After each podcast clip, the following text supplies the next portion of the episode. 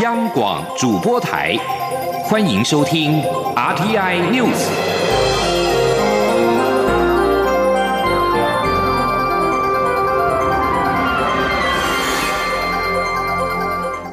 各位好，欢迎收听这节央广主播台提供给您的 RTI News，我是陈子华。《纽约时报》在十四号刊登台湾民众募资的广告，文案提到台湾被世卫组织 WHO 拒于门外，世卫大动作提出了十三点的声明回应，强调数十年来一直和台湾卫生部门保持技术交流。而对此，外交部在下午正式回应 WHO 提出的十三点的声明，除了肯定 WHO 开始认真看待台湾的存在之外，也举例说明 WHO 在北京的政治压力之下，迄今仍无法让台湾完整参与 WHO 的会。议机制以及活动，不但有碍我国及时取得第一手疫情资讯，更不利于我国向其他国家分享台湾模式的防疫成果。记者吴丽君的报道。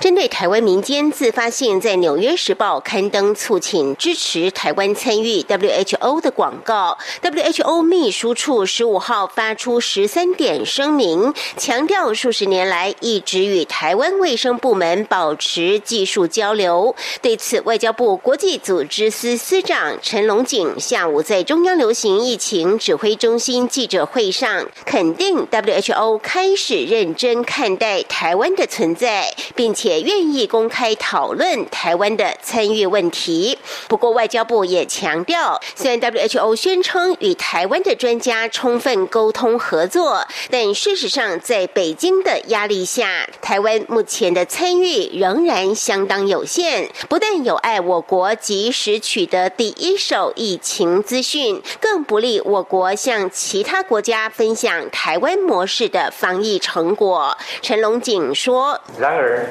WHO 迄今仍无法抗拒来自中国政府的不当政治压力，秉持专业及中立的原则，接纳台湾完整无碍的参与，甚至仍然在其疫情报告中将台湾当成中国的一部分，将台湾纳入中国疫区。这个跟台湾完整参与世界卫生组织的会议机制与活动。很明显，仍然有很长的距离。外交部进一步指出，台湾自二零一七年起就未再受邀出席 WHA，而且近十年来，台湾申请参与的技术性会议被拒绝的比例高达七成。此外，台湾虽隶属 WHO 的西太平洋区域 WPRO，但却从未自 WIPRO 获得任何区域内的公卫资讯。与此同时，WHO 虽将我国专家纳入国际。际卫生条例 （IHR） 的专家名单，但却很少邀请我国专家出席会议，甚至因为政治考量，无法认证台湾所制造的疫苗，不仅损害台湾两千三百万民众的健康人权，也对台湾提供疫苗给有需要的国家造成阻碍。外交部强调，台湾完整健全的公卫体系和成功的防疫与抗疫经验。是 WHO 达成 Health for All 不可或缺的伙伴。面对这次俗称武汉肺炎的 COVID-19 疫情，台湾更向国际社会展现台湾 can help and Taiwan is helping，呼吁 WHO 作为主导全球公卫最重要的国际组织，应坚守专业中立的立场，邀请台湾出席今年的 WHA，并完整接纳台湾参与各项会。议机制与活动，中央广播电台记者吴丽君在台北采访报道。而另外，为了协助全球共抗疫情，台湾正以具体的行动展现能帮忙且正在帮忙。外交部在今天一连举行了太平洋四友邦医疗口罩捐赠仪式以及友邦热像仪捐赠仪式的两场活动，向力挺台湾的友邦伙伴提供防疫物资援助。外交部长吴钊燮强调，台湾将持续以实际行动向国际社会证明，世界需要台湾，台湾不会缺席。记者郑祥云、王兆坤的报道。外交部长吴钊燮站在十五个友邦国旗以及援赠物资前致辞，表示，蔡英文总统四月一号宣誓第一波对外援助后，相关医疗用品已陆续送达各国。这次再将国产的热像仪分赠给长久以来在国际场域支持台湾、为我发声的友邦伙伴，希望一起携手共度难关。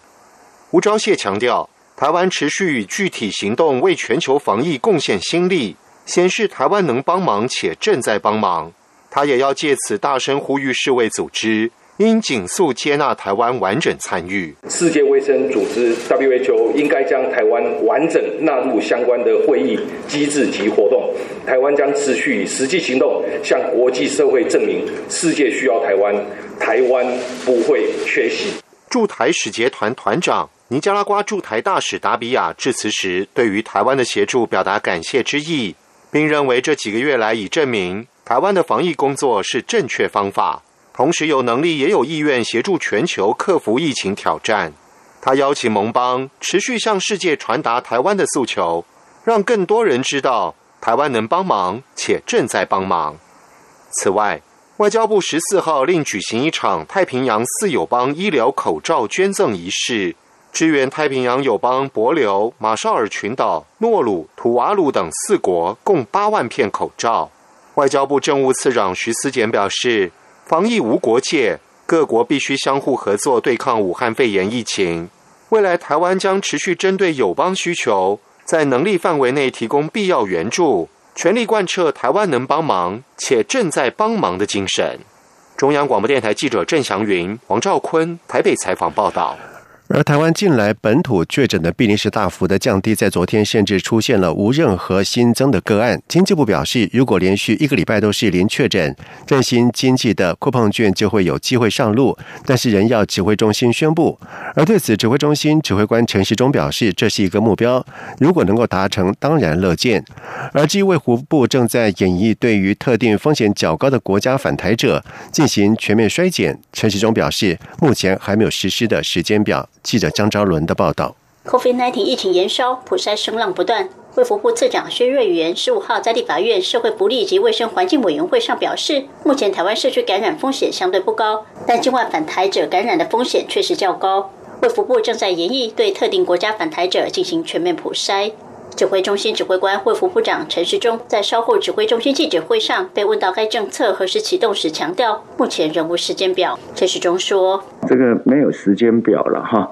那各种方式的一个筛筛检哈，我们都在研议中，那也配合相关的快筛的一些的开发跟生产，好，那还有疫情的变化。”那选择在台湾是最有效率的一个筛检的方式。陈时中表示，根据前段时间的统计，三月一号到四月六号期间，自欧洲入境者约一万九千人，共确诊一百七十二人，其中在机场拦截到七十六人，居家检疫有症状者有九十人确诊。另外，追溯曾有欧洲旅游史的一万三千名无症状者，又找出九百零四人疑似个案，最后验出六人确诊。近期从美国入境者约一万四千多人，其中在机场拦截二十六名确诊者，居家检疫有症状者找出二十九人确诊，追溯又找到六人确诊。陈时中强调，目前自欧洲入境的裁检阳性率为百分之五点七六，美国约百分之四点一到百分之四点五。若欧美入境者全面筛检，欧洲将降为百分之零点八五，美国为百分之零点四一，效率上差很多。此外，清明年假至今，社区扩大裁减约一万多人，也都没有任何确诊病例。至于台湾为何不能全面筛检，陈时中强调，防疫要保留一定量能，才能在有突发状况的时候应对，避免防疫体系混乱。陈时中表示，台湾防疫是根据科学基础、专家意见以及针对高风险国家疫情发展做最好的政策调整。整体而言，这一波清明年假没有产生很大的伤害，台湾的社区还是很安全，但仍要持续观察。中国电台记者张昭伦台北什么报道？而同时，指挥中心也在今天宣布，台湾今天再增加了两例的确诊病例，都是境外移入，其中一人是在三月三十号从纽约返台的华航 CI 零一一的乘客。目前全台累计有三百九十五例，而且其中高达有三百四十例都是境外移入。不过，陈时中也坦言，世界的疫情依旧严峻，不到两周，全球确诊数就会从一百万进逼到两百万，因此台湾仍需要高度的警戒。而受到武汉肺炎疫情的影响，国际货币基金 IMF 最新报告下修了台湾二零二零年经济成长率到负百分之四。对此，政务委员龚明鑫在今天表示，台湾第一季经济成长率正成长，就算第二季成长为零，下半年经济成长率要负百分之八或者是负百分之九，全年的成长率才会达到负百分之四。龚明鑫认为，根本是不可能的事情，IMF 的统计参考就好。而国发会则是表示，I IMF 忽略了我国疫情控制得当，严重低估了台湾的经济成长率。台湾经济在今年一定可以维持正成长。记者杨文军的报道。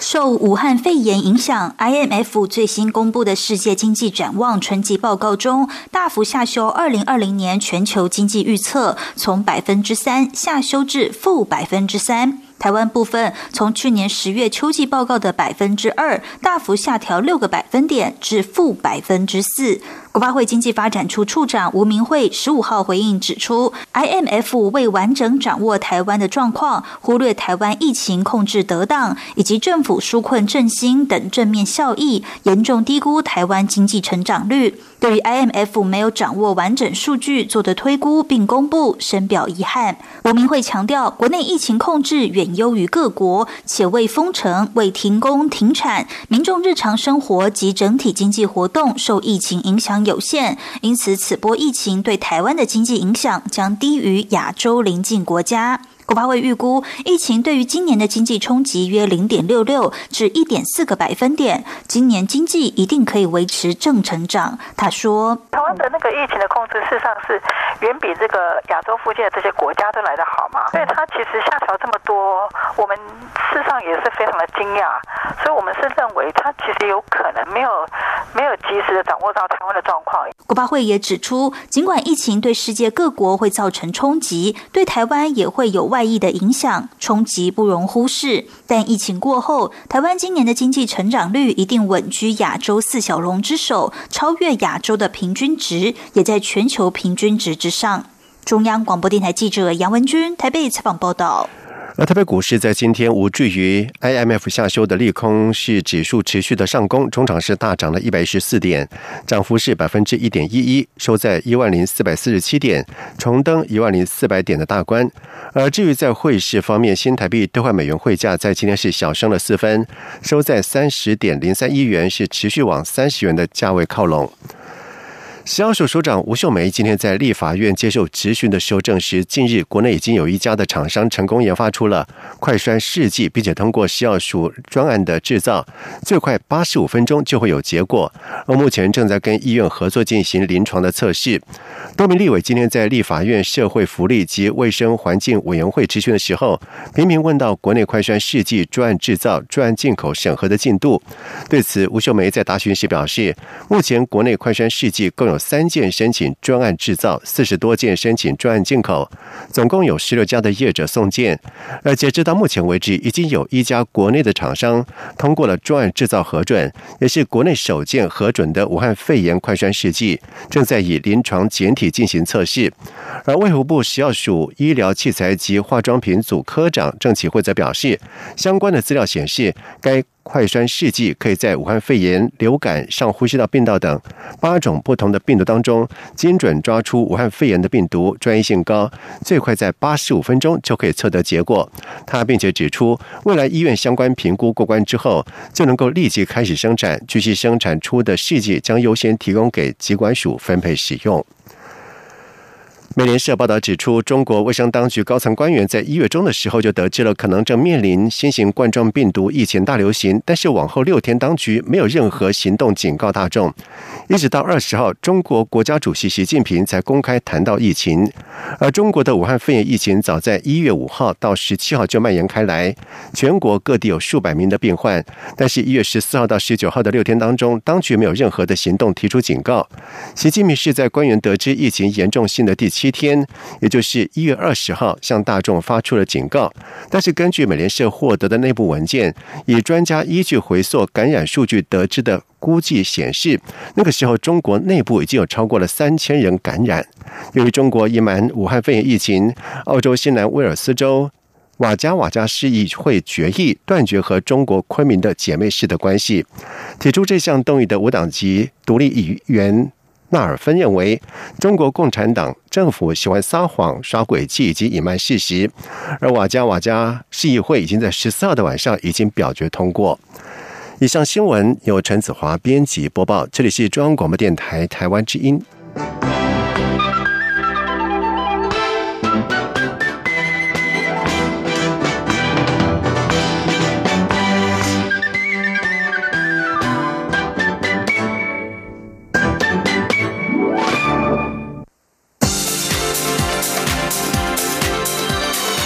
这里是中央广播电台台湾之音，欢迎继续收听新闻。现在时间是晚上的七点十五分，欢迎继续收听新闻。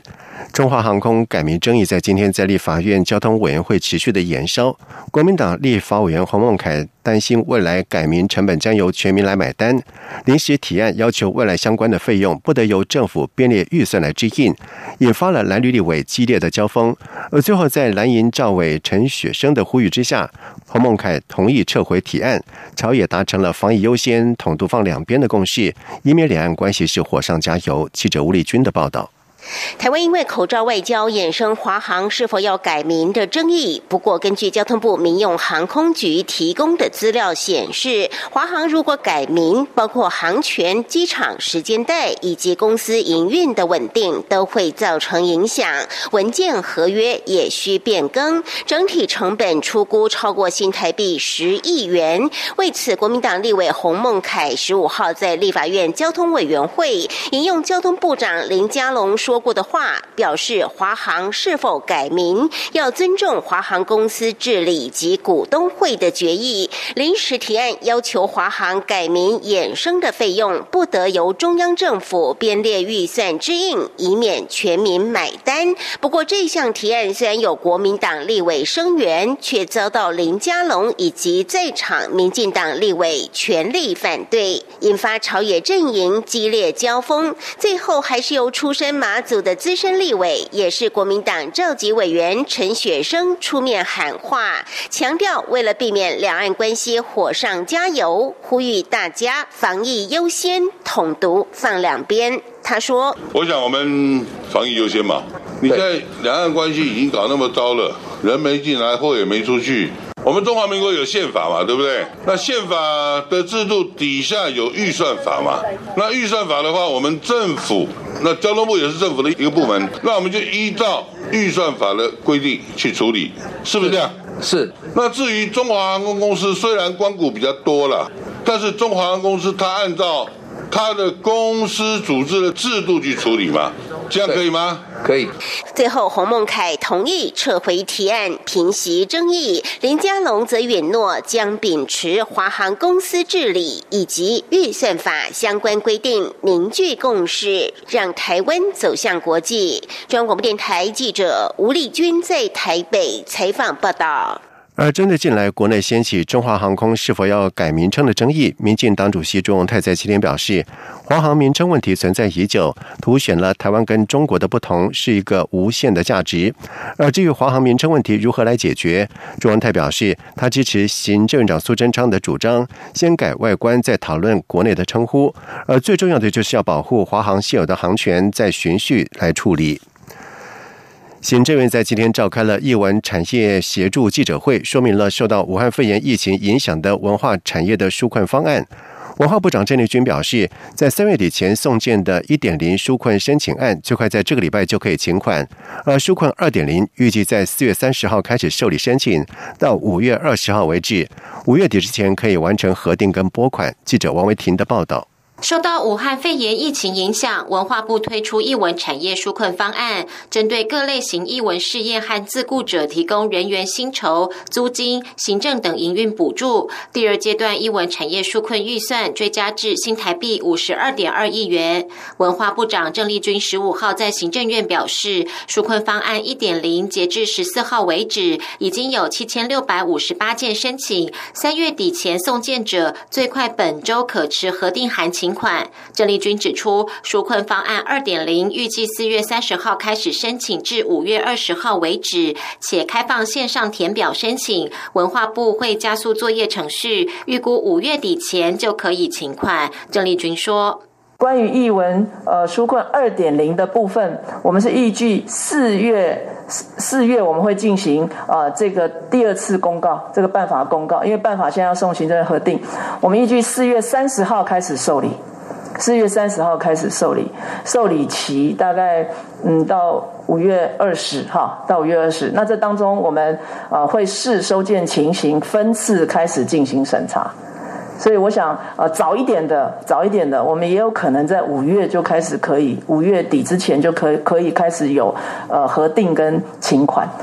郑丽君表示，纾困方案二点零针对各类型译文事业提供人员薪资、营运资金补贴，最高补助上限两百五十万元；针对译文艰困事业，则补贴员工薪资四成，为期三个月，且提供一次性的营运资金补贴，不受两百五十万元额度限制。至于大型译文事业，则可以申请纾困贷款，并享有利息补贴。由于译文事业有许多自雇者或接案工作者，文化部也提供三种纾困途径。第一种，针对契约或工作约定受影响的自然人，可申请减轻营运冲击补助，每人每次公告上限六万元。第二种是自然人薪酬可合并于合作事业申请营运补助，以及可申请劳动部的自营者薪资补助。中央广播电台记者王威婷采访报道。而同时，郑丽君也表示，艺文产业受到武汉肺炎的冲击惨重，不少的表演团体因此取消了表演。但是之前又已经支付了场地的租金、演员签约金和及行销的费用等等，难以维持营运。郑丽君以影业业为准，三月份的业绩冲击将近九成，而文化部将以影业业纳入。监困事业范围，提供员工薪资补助以及营运的补贴。郑丽君表示，振兴阶段的时候也会一并振兴果片，将果片排片率三年内提升到百分之二十。发生在二零一六年三月的台北市内湖杀童案，凶嫌王景玉持刀将三岁女童小灯泡连砍二十三刀而死亡。案经一审、二审跟一审，法官都判处王景玉无期徒刑。而最高法院在今天裁定，由于检辩双方的上诉理由不符合上诉三审的法律要件，因此驳回了上诉全案定验。而对王景玉。逃过死刑，法务部长叶新祥、蔡新祥在下午受访时表示，针对凶嫌精神状况的认定，能否有一套比较精致的标准，可以从制度面上来讨论，避免每个犯人犯了重罪的人都以此来减轻自己的责任，这是社会所不乐见的。记者欧阳梦平的报道。发生在二零一六年三月的台北市内湖杀童案，凶嫌王景玉持刀随机砍杀三岁女童小灯泡致死，手段极为凶残。最高法院十五号驳回双方上诉，王景玉被判处无期徒刑定验，确定逃过死刑判决。对此，法务部长蔡清祥十五号下午受访时表示，针对个案，法务部尊重检察官与法官的认定，但在政策面上，法务部会检讨现行法规是否足够。他说：“对于他是不是啊精神上有啊问题啊，在这个侦查的过程或者审判的过程啊，会不会有一套比较啊精致的标准啊？啊，让我们司法人员做认定啊？啊，这个部分呢，我想我们可以来做认定，要不然每一个犯的重罪人都是用这样的理由啊，啊来。”呃，这个让自己的责任减轻啊，这个我社会是不愿意乐见的啦，啊，所以我们会从制度面呢来检讨。蔡清祥指出，有关精神鉴定不是司法人员自己能做，必须和卫生专业人员一起讨论，在面对这类社会案件时，如何让司法人员能够做出比较符合社会期待的判断。对于近期北部地区发生三起随机杀人案，蔡新祥认为，这或许无法单纯以司法解决，还要从精神面、医疗方面探求为何在这段时间密集发生。至于死刑的执行，蔡清祥表示没有时间表，不会看时机，也没有特定对象。他重申，逐步废除死刑是一个目标，但现阶段法律仍有死刑的规定，所以还是会依法执行。不过会采取非常审慎、严谨的态度审核每一件个案，是个案的情节及程序是否完备，该如何执行就如何执行。中央广播电台记者欧阳梦平在台北采访报道。而对于这项判决结果，小灯泡的母亲、现任立委的汪婉玉和先生刘大金在今天也发出声明，表示对判决结果不负期望，令人感到遗憾。在外电消息方面，美国总统川普在十四号表示，他已经接近完成了一项计划，以结束因俗称武汉肺炎的 COVID-19 疫情所采取的封锁措施。并且将重启美国部分地区的经济，而这项计划可能在五月一号之前就准备上路。川普表示，部分州基于。感染率低，应该很快就可以重新开放。美国在采取封锁措施之后，已经有数百万人失业。川普先前曾经希望在四月中复活节前重启经济，但是美国感染的人数跟预测的死亡人数不断的增加，迫使他延长联邦规范三十天到四月底。部分医疗专家对美国在这个期限之前能否准备好，已经有所质疑。而暂代首相职务的英国外相。拉布也在十三号表示，英国暂时不会解除禁禁足令，一直到这个礼拜再做审慎的评估。而《泰晤士报》在十四号表示，拉布将延长禁足令到五月七号。另外，法国总统马克龙在十三号已经宣布延长禁令到五月十一号。而至于目前感染人数已经破万的印度，已经延长了全国封锁令到五月三号。接下来进行今天的前进新南向。前进新南上。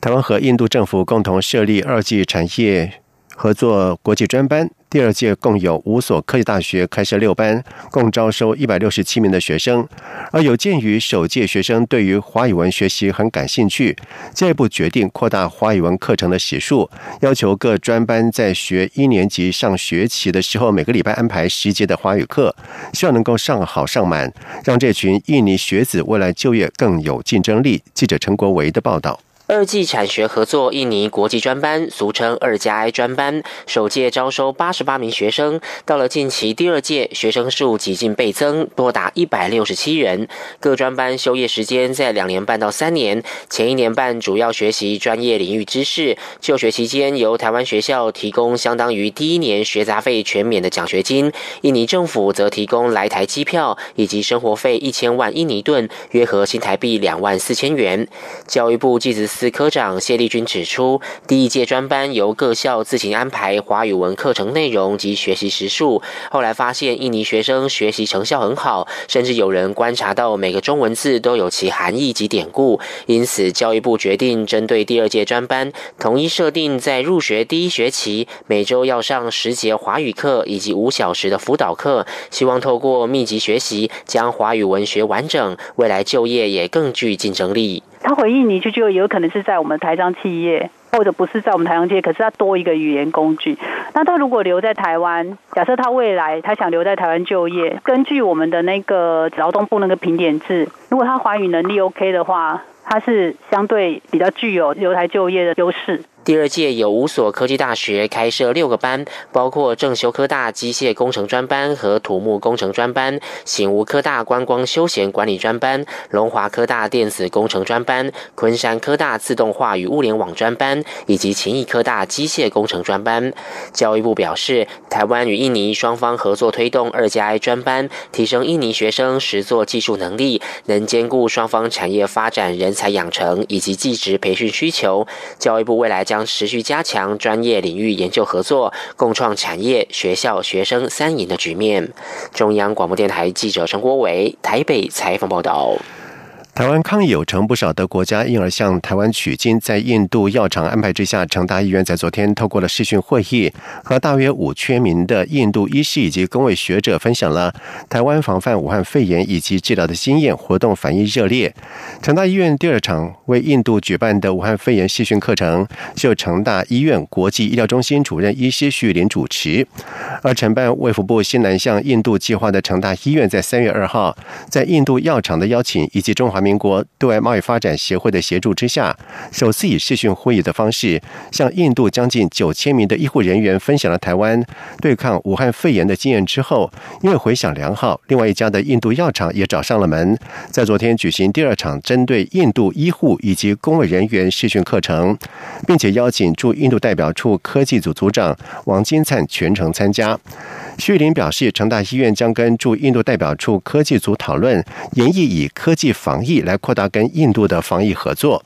此外，与成大医院已经合作长达三年的国立全印度医学院，被指定为收治武汉肺炎病患的医院之后，也向成大医院表达了希望吸取台湾对抗以及治疗武汉肺炎的经验。而这项计划还在等候印度政府的同意。以上新闻由陈子华编辑播报，这里是中央广播电台台湾之音。Música